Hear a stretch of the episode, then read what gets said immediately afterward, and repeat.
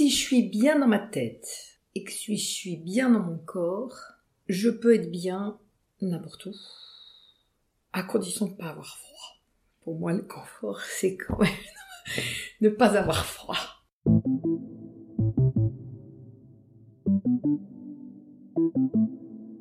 Parce que je commence à en avoir de plus en plus marre des trucs emballés dans du plastique ou quand euh, tu vas acheter une aubergine, tu sais pas pourquoi l'aubergine elle est dans un plastique. On dit qu'en 2025 il y aura plus d'eau.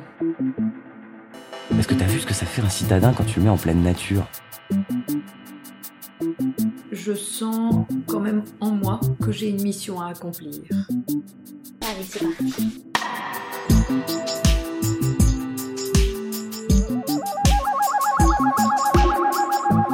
La vie va où? Un podcast proposé par Fanny Blondeau.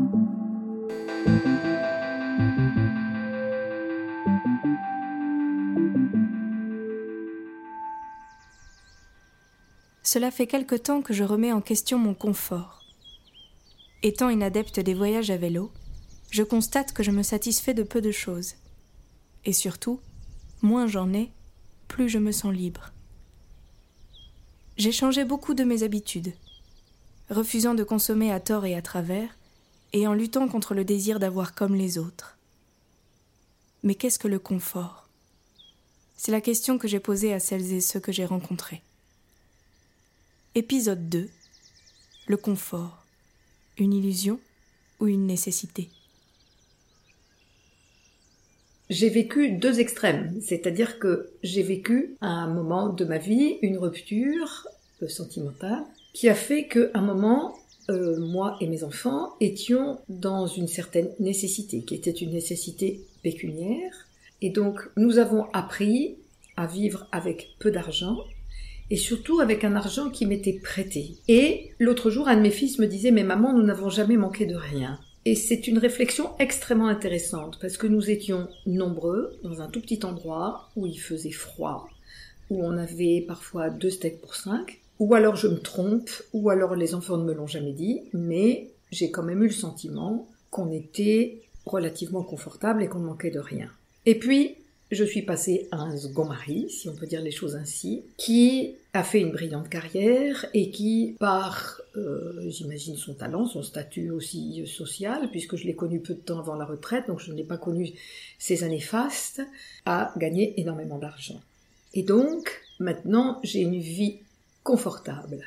Plus que confortable, mais en même temps, je, je suis restée fidèle à mes, à mes valeurs. J'ai refusé d'ailleurs la, la communauté de biens au mariage. J'ai tenu à ce que nous restions euh, séparés pour mes enfants bien sûr, mais surtout pour euh, pas avoir ce, ce un profit d'une comment dirais-je d'une vie de princesse qui ne me correspond pas du tout.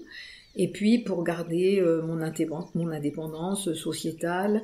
Et donc euh, je suis très confortable, en effet. Je suis, euh, euh, j'ai conscience de vivre dans une dans une grande maison. Je m'occupe pas du chauffage, je ne m'occupe pas des factures, dans le sens où ça n'est pas moi qui me qui me qui les paye.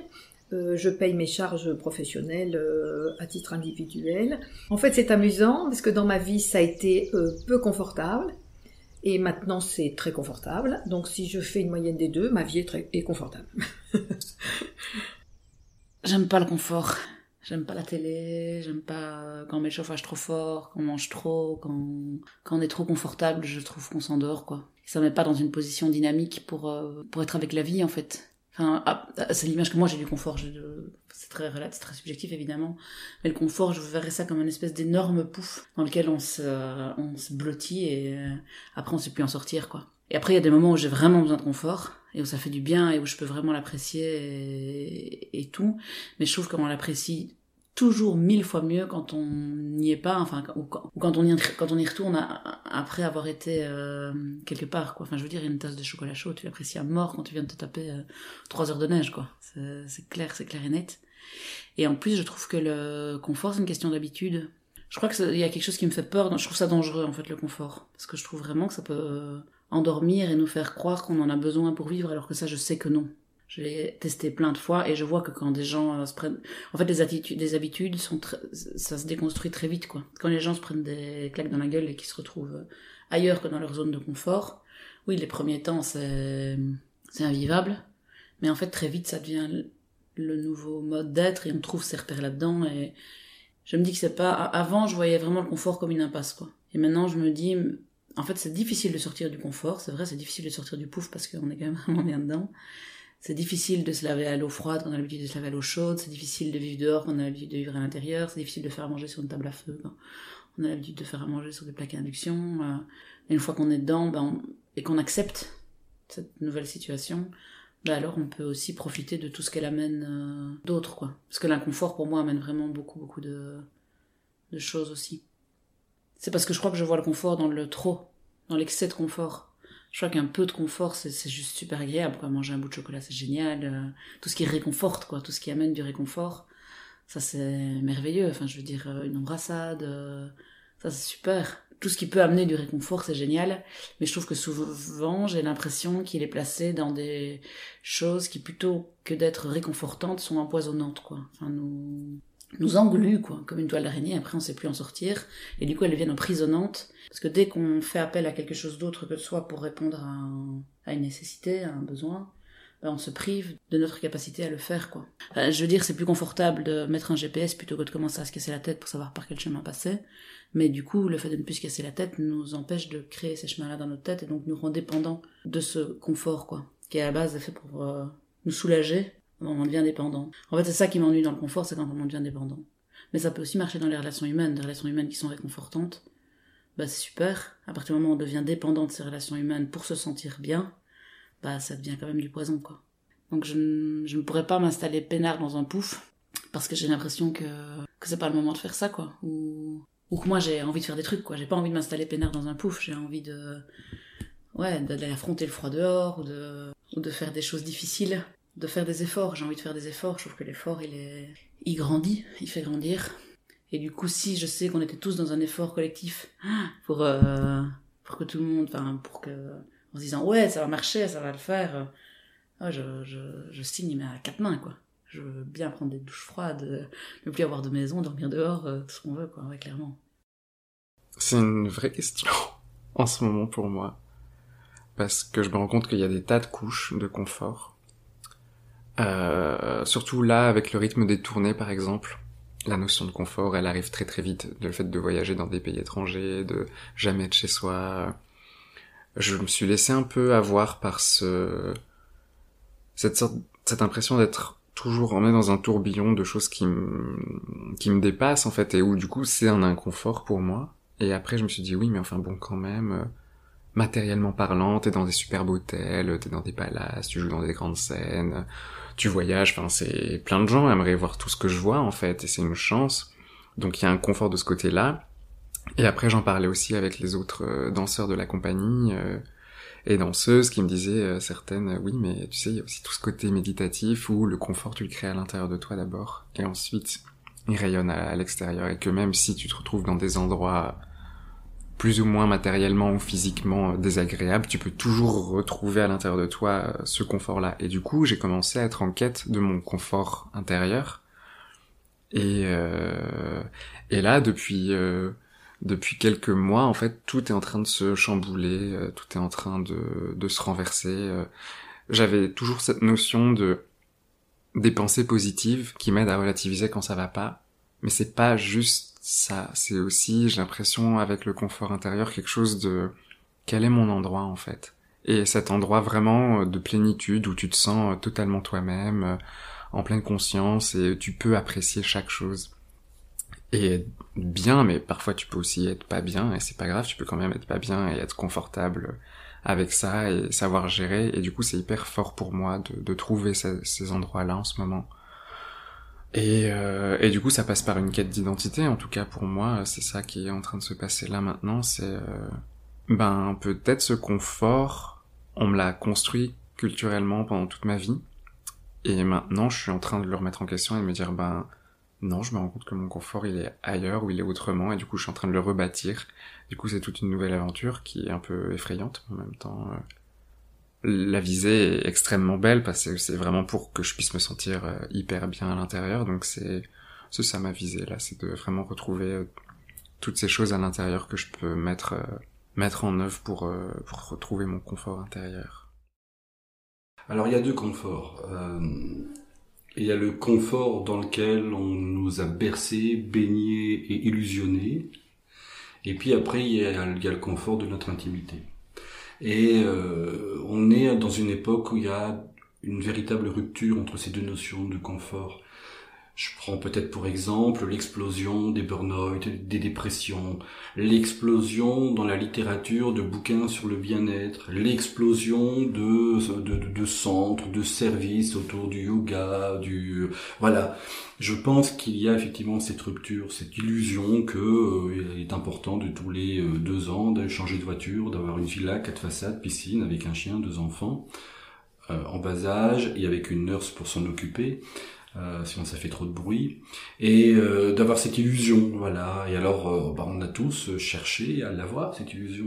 On est ici, la maison des auteurs, et on est à quoi, à quelques à quelques mètres de la de l'avenue Louise à Bruxelles.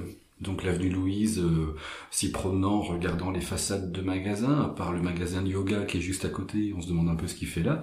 Mais les autres, on est dans cette illusion là. Alors après, euh, le bonheur, le confort, le confort de l'intimité, là, euh, c'est quelque chose qui à la fois est une obsession, en tout cas pour moi, c'est l'est devenu depuis, euh, depuis 3-4 ans peut-être de me dire et de chercher dans, dans l'alimentaire, de chercher dans, encore une fois, dans les ces fameuses caisses de résonance, dans tout cela, une voix, un éclairage, quelque chose qui me motiverait suffisamment fort pour aller mieux. Alors aller mieux, c'est-à-dire être au plus proche de ce que j'ai envie de faire et d'être. Et euh, je pense que je serai vivant tant que je me pose et tant que j'ai envie d'être, de continuer à être conscientisé à euh, m'apercevoir que euh, que beaucoup de d'errances, d'égarements, d'erreurs que j'ai pu faire pour des raisons x, y peuvent trouver en tout cas d'autres espaces de solution et d'apaisement.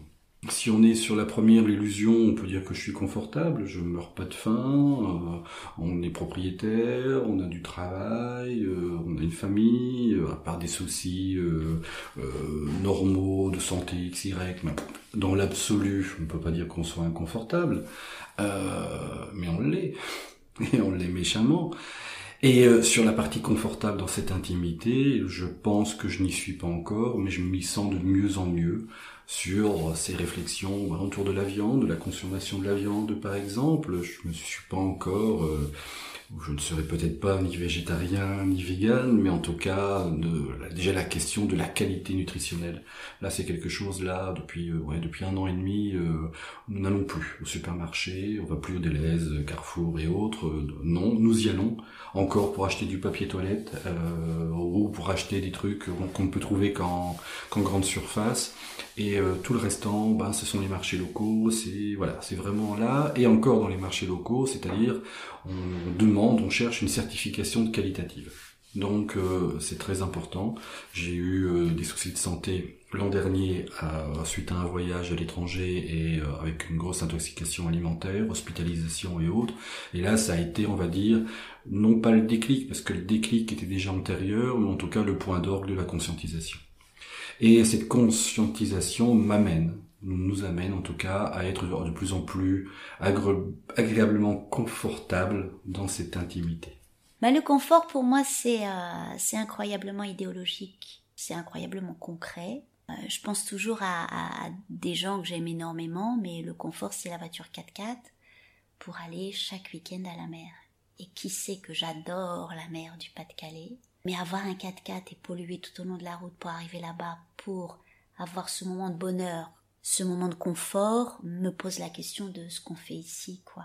Le confort, c'est d'abord à l'intérieur de soi. Quand on est euh, comfortable, do you feel comfortable, ils disent les Anglais. Ils entendent pas par là être bien dans son fauteuil. Ils entendent vraiment par là être bien à l'intérieur de soi. Et c'est peut-être un peu cette doudoune à l'intérieur de soi que euh, là, dans, dans, le changement vraiment de que je sens venir, qui, qui va devenir très hâtif, euh, le confort, on, on, arrive, on arrive, en tout cas à partir de, de la classe inférieure où, où l'ouvrier aisé, il arrive à avoir un confort de vie. on l'a. Maintenant, c'est comment le sauvegarder au minima pour pas polluer le reste. Et donc c'est non seulement on a pris l'habitude de pas acheter, l'habitude de pas chauffer, l'habitude de tas de choses, de calculer tous ces trajets de voiture pour ne pas polluer, comment essayer de de, de, de sauvegarder un minima et en même temps l'enrichir ce confort d'une présence avec les autres, d'un partage avec les autres, qui a bien plus de sens. Parce que si le confort c'est bien dans ces, euh, dans ces objets, dans une espèce de réalité physique, c'est un vrai fond confort en définitive. Je pense que la notion elle-même, on aurait du bien, euh, on se ferait du bien à la retravailler. Il y en a des tas qui l'ont dit, mais si on revient à des choses comme ça qui ont du sens, on se sent bien mieux à l'intérieur de soi. Alors est-ce que le vrai confort, c'est pas d'abord d'être bien mieux à l'intérieur de soi, ce qui fait que on n'est pas obligé d'aller tous les dimanches à la mer, mais par contre que voilà, quand on y va, mais c'est vraiment la mer, quoi. Et bienvenue chez nous, quoi. Et euh, voilà. Sinon, j'ai bien conscience que d'autres, ben, ils se réfugient dans un confort factice, mais c'est véritablement, ils sont eux-mêmes instrumentalisés par le système, ils n'arrivent plus à y respirer. Pour certains, il y a vraiment un phénomène d'addiction. Mais je pense que autant ça s'est construit parce que c'est, voilà, ça va avec le contexte de la naissance, autant s'il y avait un véritable travail d'éducation, que ce soit familial, environnemental, au niveau de l'école, ça peut se, se déconstruire pour euh, récupérer un autre, euh, un autre système de confort à la limite. Et oui, ils n'ont, pas un rond, ils n'ont pas un sou, mais ils ont un téléphone qui a un coût extraordinaire que j'ai même pas, quoi. Je n'ose pas imaginer sur quoi ils se limitent pour avoir ce téléphone, qui est absolument euh, inutile. Ça, c'est mon, point de vue. C'est un vrai faux confort, parce que du coup, ils se privent, par exemple, sur une qualité de nourriture, qui selon moi doit être euh, claire, quoi. Alors, ils se sentent un peu, là je parle, je pense à une autre classe plus favorisé au niveau des, des bacs plus 2. Il se sentirait coupé du monde s'il l'avait pas. Donc en fait, c'est euh, c'est le doudou. Hein. C'est un vrai doudou affectif, le téléphone. S'il n'existe pas, j'existe pas. On en est là quand même. Donc ça interroge pas mal euh, la cellule familiale, comment elle s'est construite, comment le jeune s'est construit. Et puis eux, oui, eux, ils sont plus dépendants. Et comme ils sont plus profilés dans le système, parce qu'ils sont quand même à un niveau bac plus 2, ils remettent moins en cause le système. Donc eux, ce confort, ils auraient du mal à le quitter, puisque c'est ce confort aussi qui permet de pouvoir téléphoner pour un stage. Enfin, voilà, il y a des choses comme ça qui deviennent réelles. C'est un peu comme la voiture. Si on l'a pas, comment on fait? À un moment quand on habite la campagne ou qu'on travaille à 35 km Comment on fait quand on travaille pas dans la ville et qu'on n'habite pas dans la ville? Donc il y a quelque chose aussi qui est objectivement, qui plaît dans leur faveur, qui rend les choses plus complexes à résoudre. Mais tout, le poids de la publicité est extraordinaire et puis le poids de la société. Je me souviens de parler à mes enfants, euh, oui maman t'étais dure, donc on regardait pas la télé, donc en fait on pouvait pas expliquer aux autres, mais tu peux pas savoir le nombre de récrés où on pouvait pas répondre aux autres. Je comprends bien que ça atomise. Alors maintenant, plus tard, ils arrivent vers la trentaine, ben, ils, ils en sont fiers quelque part parce qu'ils n'ont pas fait le même trajet, parce qu'ils sont autonomes, parce qu'ils savent penser par eux-mêmes. Donc c'est confortable d'arriver à 30 ans. Mais avant, c'était franchement de l'inconfort. Que, que, que je mesurais pas trop. Je me disais, je fais, je fais ce qu'il y a de plus juste et de mieux pour eux. Et ils s'en plaignaient pas. Ils osaient pas me dire, mais maman, on n'arrive pas à faire des conversations. Parce que du coup, nous, les films qu'on a vus, ben, ils les ont pas vus. Ou les émissions qu'on a vues, ils les ont pas vus. Donc le confort, il va aussi avec euh, quelque part, il y a quelque chose d'une atomisation qui est reliée au confort aussi si on n'a pas gavé, si on n'avait pas gavé cette société de, de gadgets intellectuels, de gadgets mais, mais physiques, de jouets pour parents, euh, on serait peut-être plus en face à se dire plus rapidement être responsable et rester responsable. Mais au vu de ce que j'ai entendu encore hier en émission, il y a toujours des gens qui sont restés près de la réalité. C'est ça qui m'intéresse en fait. C'est rester près de la réalité. Et par contre, ceux qui ont du mal à agir ou se représenter comment agir, c'est que eux-mêmes sont déconnectés de leur propre réalité, non pas de la réalité globale, etc., mais de leur propre réalité, comment ils fonctionnent. Donc oui, par exemple, euh, faire des projets sur la solidarité, c'est le thème des BTS. Bon ben, ils ont trouvé des projets faire avec les animaux. Et quand est-ce que vous êtes avec les gens? Et ça, c'est toujours pour moi une interrogation culturelle de savoir, on en est arrivé à ce que ce soit la télé qui représente le monde.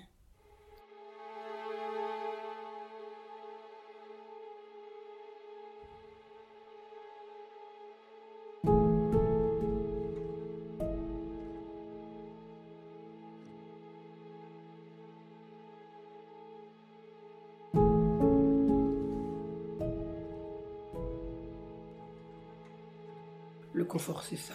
C'est avoir une maison. Et un jardin, c'est un luxe. Mais déjà avoir une maison, pouvoir envoyer ses enfants à l'école et leur donner à manger correctement, pour moi, c'est ça le confort. Oui. C'est pas les biens de consommation. Même si ça bah, facilite la vie, hein, d'avoir euh, une, gazinière qui marche euh, quand tu appuies sur le bouton, c'est plus facile qu'une bouteille de gaz que tu dois ouvrir. Euh, mais Yvon et moi, on a eu l'occasion de, de, voyager en Afrique, d'habiter des, des, moments longs dans d'autres pays où il n'y a pas le confort, où on vit, dans des, on vit par terre, dans des cases. Et c'était confort. C'était confort parce que ça ne nous posait pas problème, parce que ça nous, on était paisible avec ça, on était bien. Point. On était bien, mais parce qu'on avait choisi. Hein. Attention, hein. Euh, tous ceux qui vivent maintenant euh, euh, sous la tente, dans des camps, dans des, ils n'ont pas choisi. Hein. Nous, on avait choisi, donc si tu as choisi et que tu fais ce que tu as choisi, eh ben c'est, tout bonheur. Quoi. Si on est cohérent, faut qu'on arrête de prendre l'avion, surtout. Enfin, pour nous, dans notre, dans notre façon de vivre, hein, parce que on a éliminé tout ce qui était. Euh, on a encore une machine à laver le linge, mais on n'a jamais eu de lave-vaisselle, on n'a jamais eu de micro-ondes, on n'a jamais eu de choses comme ça. Donc, euh, le confort pour moi, c'est une machine à laver le linge. Mais est-ce que je suis prête à prendre l'avion? Eh ben, en fait, il se trouve que depuis euh, maintenant quatre ans, trois mois par trois mois tous les deux ans, on va dans un pays anglophone en Afrique euh, australe pour enseigner le français dans une école. On fait un travail qu'on adore, on est bénévole, mais on a des contacts avec les gens qui attendent beaucoup de nous, qui, pour faire ça, on fait 15 heures d'avion. Et le jour où je suis allée euh, manifester pour le climat, je me suis dit, mais, ma petite, faut que t'arrêtes, quoi. Faut plus y aller. Mais, non, je suis pas prête à plus y aller. Je suis pas prête parce que c'est ma, force de vie. C'est ça qui me, enfin, c'est une de mes deux forces de vie. Un jour, on pourra peut-être plus, hein, tout ça. Donc, donc, en même temps, je, euh, tu vois, ça c'est, ça c'est notre grosse contradiction. Alors, on a choisi d'y aller tous les deux ans, trois mois, plutôt que tous les ans, un mois et demi, ce qui serait mieux pour les enfants à l'école. Parce qu'en un mois, un mois et demi tous les ans, t'apprends plus que, euh, tu vois. Donc, on a quand même choisi tous les deux ans, d'abord parce qu'on n'a pas les finances pour aller tous les ans, et aussi parce que du coup ça nous déculpabilise en se disant bah ça va, on y va tous les deux ans, donc euh, c'est pas très grave. Euh, je suis pas sûr de renoncer à la voiture pour des questions euh, écologiques. Je considère que l'action écologique ne passe pas par là, enfin ne peut pas passer par là. Si l'action écologique passe par une action individuelle de simplement choisir si je prends, enfin si je renonce ou non à la voiture, je crois que c'est un problème puisque il est évident que le monde entier ne va pas forcément faire ce choix. Le problème, c'est pas, c'est pas moi, c'est pas moi qui suis responsable de la cause écologique, enfin des catastrophes écologiques, c'est le monde entier. Donc c'est sur ce terrain-là qu'il faut agir. Maintenant, il m'arrive à plein de moments, effectivement, de me poser la question, de me dire, bon, est-ce que vraiment je vais aller à cet endroit-là en, en bagnole et pas à pied? Et il y a plein de moments où effectivement je décide de le faire à pied, mais aussi parce que je trouve une bonne raison euh, qui est que bah, j'ai envie de marcher, qu'il fait beau, que et donc je fais mon déplacement ou mes courses ou mes trucs que j'aurais dû faire en bagnole, je les fais à pied. Je crois qu'effectivement c'est compliqué comme question parce que parce qu'effectivement on est, je pense qu'on est la première génération à, devoir se la poser cette question de est-ce qu'on est capable de renoncer à notre niveau de confort? On parle beaucoup de décroissance, de désévolution, de machin pour justement lutter contre les réchauffements climatiques et tout le bazar. Mais c'est c'est énorme en fait. Moi je suis persuadé que c'est impossible parce que on, personne euh, le premier homme politique qui arrive sur scène et qui dit bon alors en fait le Paris-Marseille qu'on faisait en trois heures on va être obligé de le remettre en calèche ça, sera trois semaines.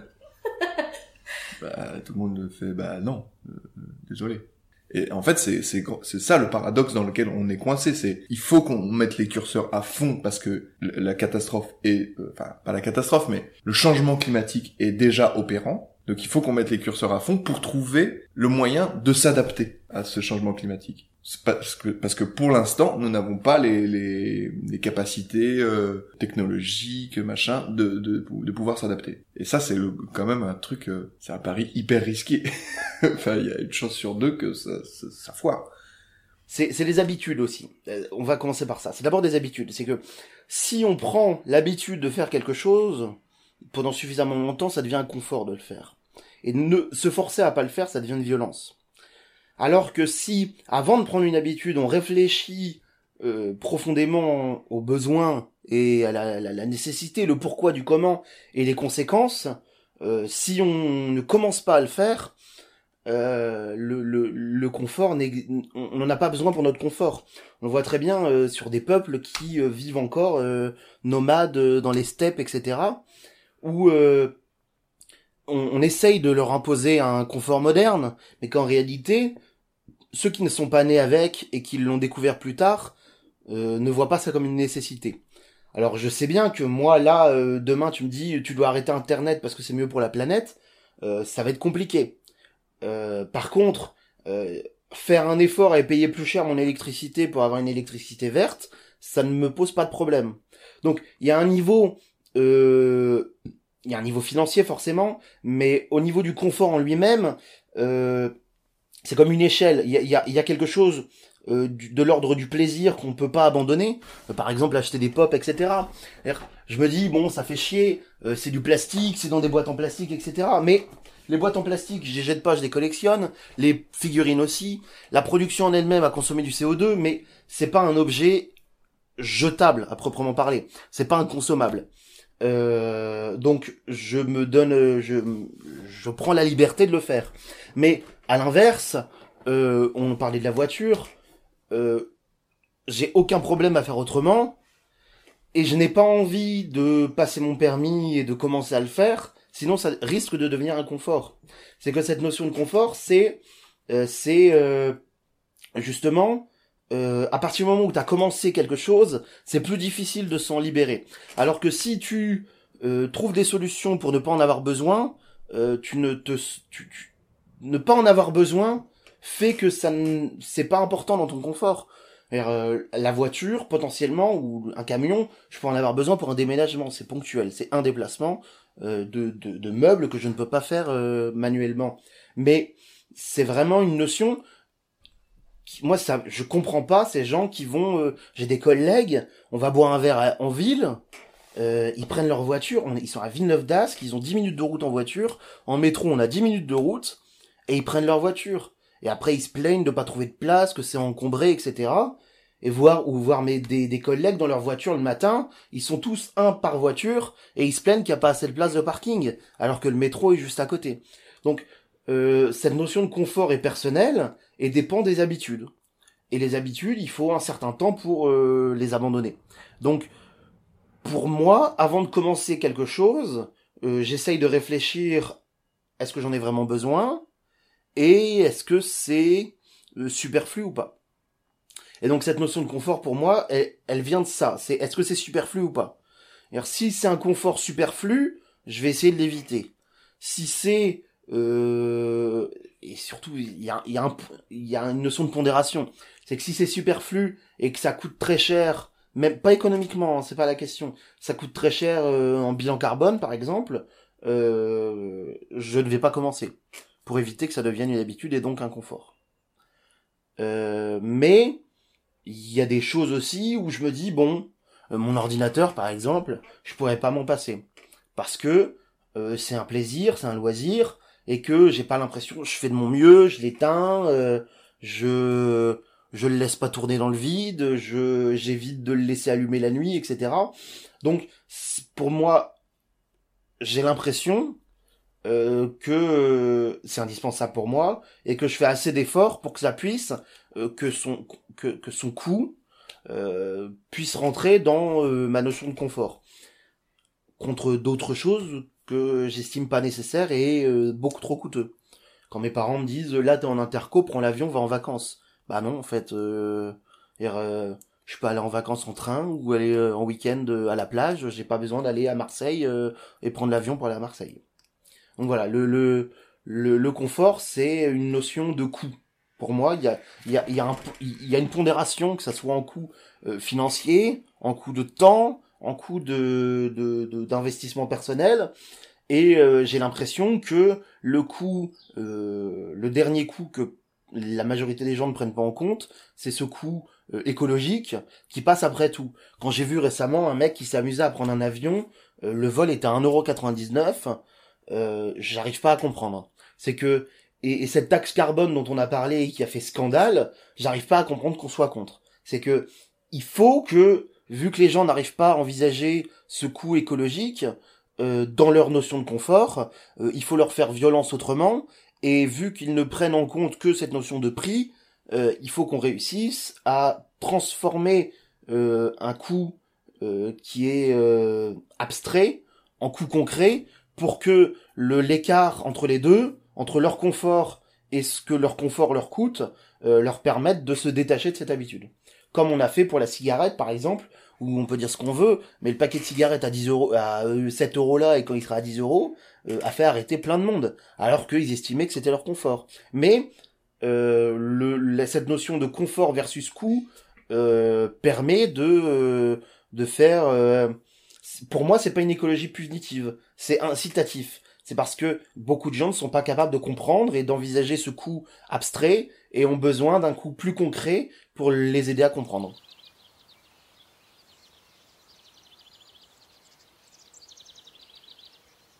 Pour moi, c'est pas la recherche du luxe du tout. D'abord, j'ai pas été habitué comme ça. J'ai plutôt été habitué à compter, et encore aujourd'hui, je, continue de compter. Mais euh, je dirais, aujourd'hui, j'ai le confort de, de dire, euh, bon, je peux anticiper, je peux... Euh, j'ai un grand confort aujourd'hui parce que j'ai énormément de temps. J'ai quand même suffisamment d'argent, je me sens libre. Et euh, voilà, je vis à ma guise. D'ailleurs, c'est ce qui arrive à la retraite. J'ai pas voulu m'engager sur quoi que ce soit, à part ma passion qui est effectivement le chant. Le temps pour moi est très important. J'ai tellement vu de gens qui euh, euh, finalement euh, ils ont tout, mais ils n'ont jamais le temps de, rien. Donc au total, c'est pas vraiment du confort. Alors le confort, c'est plus que l'essentiel. C'est-à-dire que pour moi, l'essentiel, c'est être protégé, manger, boire, dormir. Ça, c'est la base. Et moi, j'estime que je vis dans un super confort parce que j'ai une maison, j'ai une maison, qui est solide, j'ai de quoi manger, j'ai de quoi boire, j'ai de quoi. Écoute, j'ai regardé la série, j'ai regardé une ébauche de la série 10% hier, un petit, un petit peu, et euh, je voyais euh, Jean Dujardin qui sortait d'un film et ça va te parler qui avait été et qui avait été très marqué par son film. C'est, tu vois, tu vois ce que c'est que cette série mm -hmm. Bon, et ça parle du confort et il disait qu'il avait touché à l'essentiel parce que dans son film, enfin, c'est une c'était une caricature de celui qui avait qui se remettait pas de son rôle dans son film et qui euh, qui avait touché à l'essentiel parce qu'il était, enfin, il, il avait touché, un, il avait parlé d'un était dans un film qui touchait au naturel et après on lui demandait le, le rôle, de jouer le rôle d'un banquier et il disait non moi je peux pas Bon, bah voilà, c'est un juste équilibre entre ces deux caricatures. Tu vois le confort -hmm. Pour moi, voilà. Mais je trouve qu'on est quand même très chanceux là où on est. Alors bien sûr, on peut se passer de plein de choses. Par rapport à l'écologie dont tu, dont tu, dont, qui est ton, enfin, qui est ton sujet finalement, -hmm. moi je me dis, maintenant on est dans une société où on bouge beaucoup.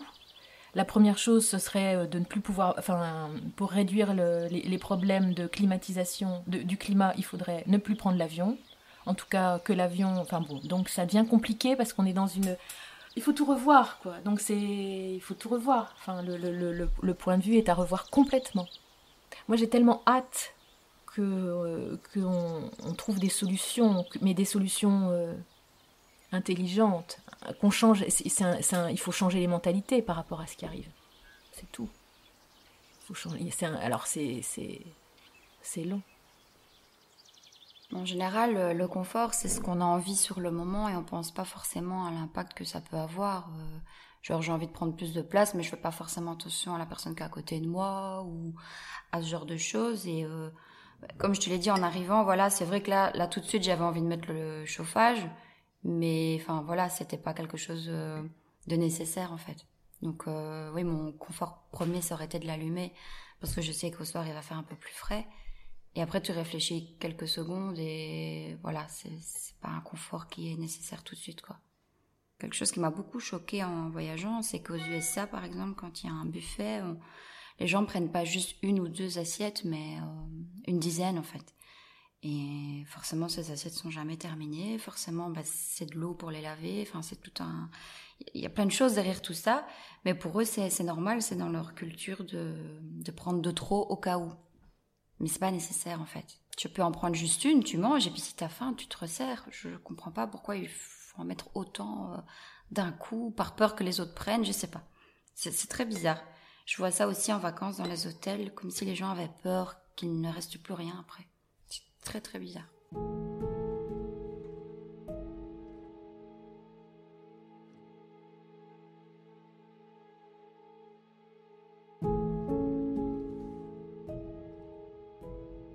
Ça, c'est quelque chose qui est pas possible pour moi parce que mon grand-père m'a élevé et lui, forcément, il avait fait la guerre. Donc, euh, pour lui, ça, euh, c'était impossible. Et euh, j'ai été élevée comme ça. On, ne prend pas plus que ce qu'il ne faut, quoi. C'est ridicule. Donc oui, j'aime bien le confort, c'est sûr. J'aime bien les belles choses. J'aime bien les beaux hôtels. J'aime bien les beaux vêtements. Je vais pas mentir, c'est vrai. Mais je pense que j'arrive quand même à trouver une certaine limite. Après, j'étais pire avant, dans le sens où j'aurais acheté trois, quatre paires de chaussures parce qu'elles étaient soldées alors que j'en avais pas besoin. Euh, ici, par exemple, j'avais apprécié une paire de baskets l'an dernier. Ben voilà, ça fait un an que je les mets. Auparavant, je l'aurais peut-être pris dans deux, deux ou trois autres couleurs. Euh, ici, j'ai pris une couleur qui allait avec tout, par exemple, euh, pour éviter ce genre de choses. Mais oui, après, je pense qu'on peut aussi toujours faire mieux. Il y a encore plein de choses que je peux arranger pour que ce soit mieux. Mais quand je regarde euh, sur plusieurs années, bah, auparavant, pour me démaquiller, je prenais des gros paquets de coton, bourrés de plastique, euh, j'avais plusieurs démaquillants, j'avais plusieurs produits dans ma salle de bain. Ici, ça, allez, ça se resserre, donc je pense que je suis quand même sur euh, la bonne voie. Après, oui, je peux encore faire beaucoup mieux, c'est sûr. On peut tous faire beaucoup mieux, je pense. Je suis dans un milieu égocentrique, donc je rencontre énormément de gens qui ont un ego surdimensionné, et moi-même, j'ai une bonne estime de moi.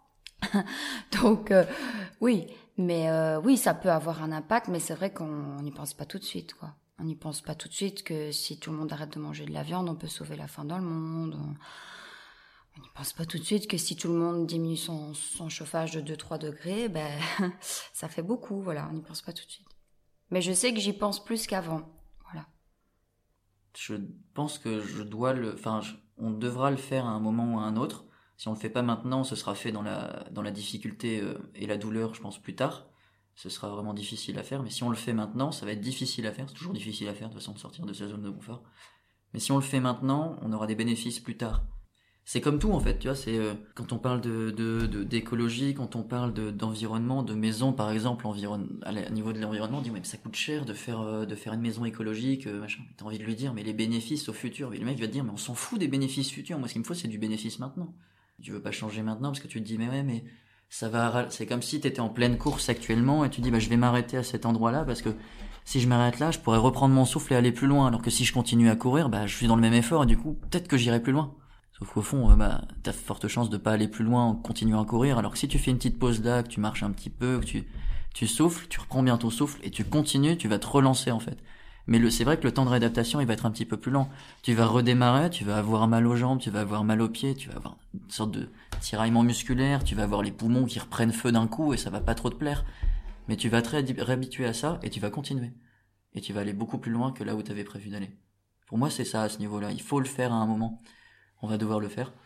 Et je, je pense que je vais avoir du mal à le faire. Et un jour, je vais me dire, bon, c'est, euh, ça suffit, là, il faut le faire maintenant il faut maintenant je le fais, je bouleverse mon truc et puis j'y vais et puis si on n'arrive pas à le faire tout seul, on se dira à plusieurs, il faut qu'on le fasse et on le fera à plusieurs. Comme quand tu dois faire du sport, euh, sport très chiant. Mettons la musculation par exemple, c'est un sport très très chiant.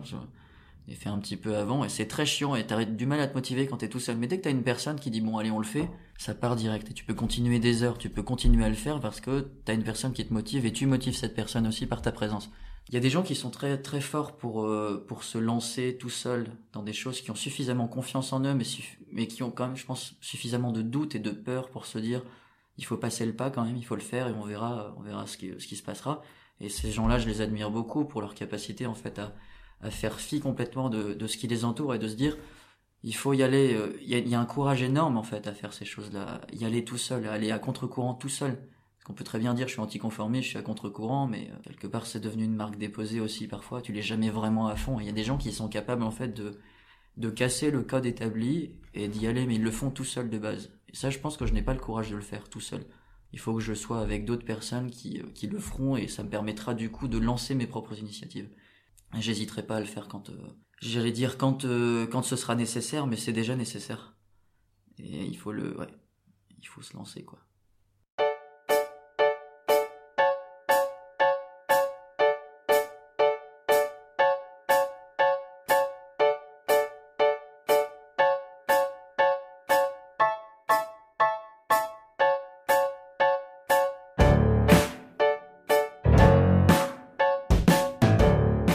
La Viva où est un podcast réalisé par Fanny Blondeau, illustré par Maureen Labis, avec une musique de Scott Buckley. Je vous donne rendez-vous le mois prochain pour un épisode où nous questionnerons notre rapport à l'argent. Si ce podcast vous plaît, n'hésitez pas à vous abonner, à suivre les pages Facebook et Instagram at lavivaou podcast ou à écrire à lavivaou@gmail.com. À bientôt.